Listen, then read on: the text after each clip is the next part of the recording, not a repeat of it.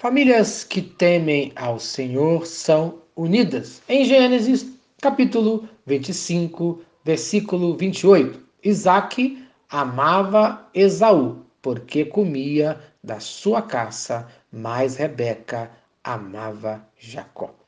Descobrimos nessa história que pode ser a história de qualquer família que tem filhos preferidos, demonstrando isso muitas vezes em ações e atitudes. Isso geralmente não acaba bem, acaba levando à desunião da família. Isaac demonstrou preferência a Esaú, pois era, conforme Gênesis, capítulo 25, versículo 27, Esaú foi varão, perito na caça, varão do campo. Isto é, um homem bruto, um guerreiro, um homem hábil que amava a agitação acabou cativando o coração de seu pai. Em Gênesis, capítulo 25, versículo 27, continua: Mas Jacó era varão simples, habitando em tendas, isto é, um homem calmo, tranquilo, caseiro, que amava a tranquilidade do lar e acabou cativando a sua mãe. As crianças, pelo seu jeito, cativam o coração dos seus pais, pois elas nos completam. Isaac se apega à força de Esaú, que sustentaria a família pela caça. Rebeca se apega a Jacó, que sustentaria a família pela criação de gado. Veja, dois filhos bons, trabalhadores que sustentariam suas famílias e seus pais na velhice, mas que se perderam por causa da preferência dada pelos seus pais. Por isso, nunca devemos agir dessa maneira, pois famílias que temem ao Senhor são unidas. Veja o resultado catastrófico dessa atitude.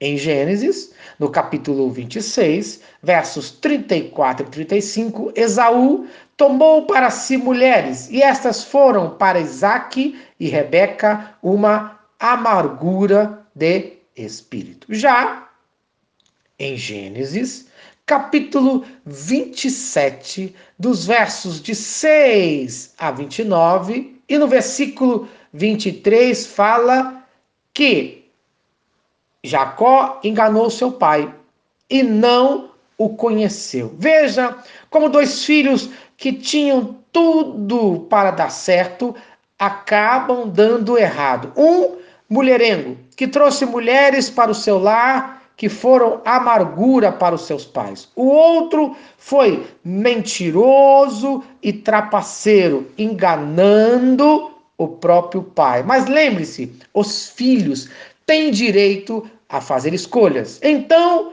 como agir para que famílias que temam ao Senhor sejam unidas? Conforme Colossenses capítulo 3, versículo 21. Pais, não irritem seus filhos para que eles não se desanimem. Isto é, as crianças não devem sentir sempre lisonjeadas, mas devem ser incentivadas.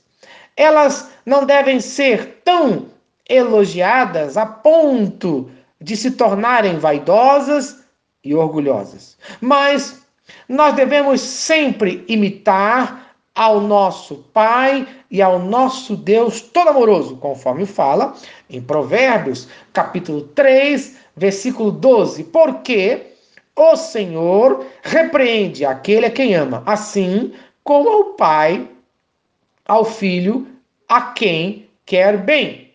Preste atenção. Para manter a sua família unida, peça sabedoria a Deus em oração. Leia a sua palavra. Leia principalmente o livro de Provérbios, que tem várias orientações de Deus para a criação de filhos. Leve os seus filhos à casa do Senhor e coloque em prática o que você aprender. Mas preste atenção. A misericórdia de Deus é maravilhosa. No livro de Gênesis, no capítulo 33, no verso 4, fala: Então Esaú correu ao encontro de Jacó e o abraçou e lançou-se sobre o seu pescoço e o beijou e o choraram. Amém.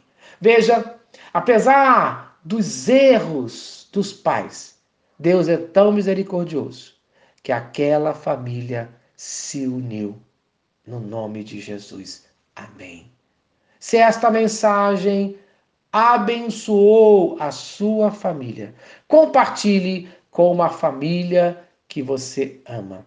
Vamos orar? Senhor Deus, obrigado por mais um dia na vida da minha família. Obrigado pela tua misericórdia em relação à minha família. Perdoe os meus erros na criação dos meus filhos e tenha misericórdia de mim. Una a minha família no nome de Jesus. Amém. Eu sou o pastor Eloy. Sou pastor da Primeira Igreja Batista em São Miguel Paulista, localizada na rua Arlindo Colasso, número 85, no centro de São Miguel Paulista, São Paulo. E lembre-se, Deus no controle sempre.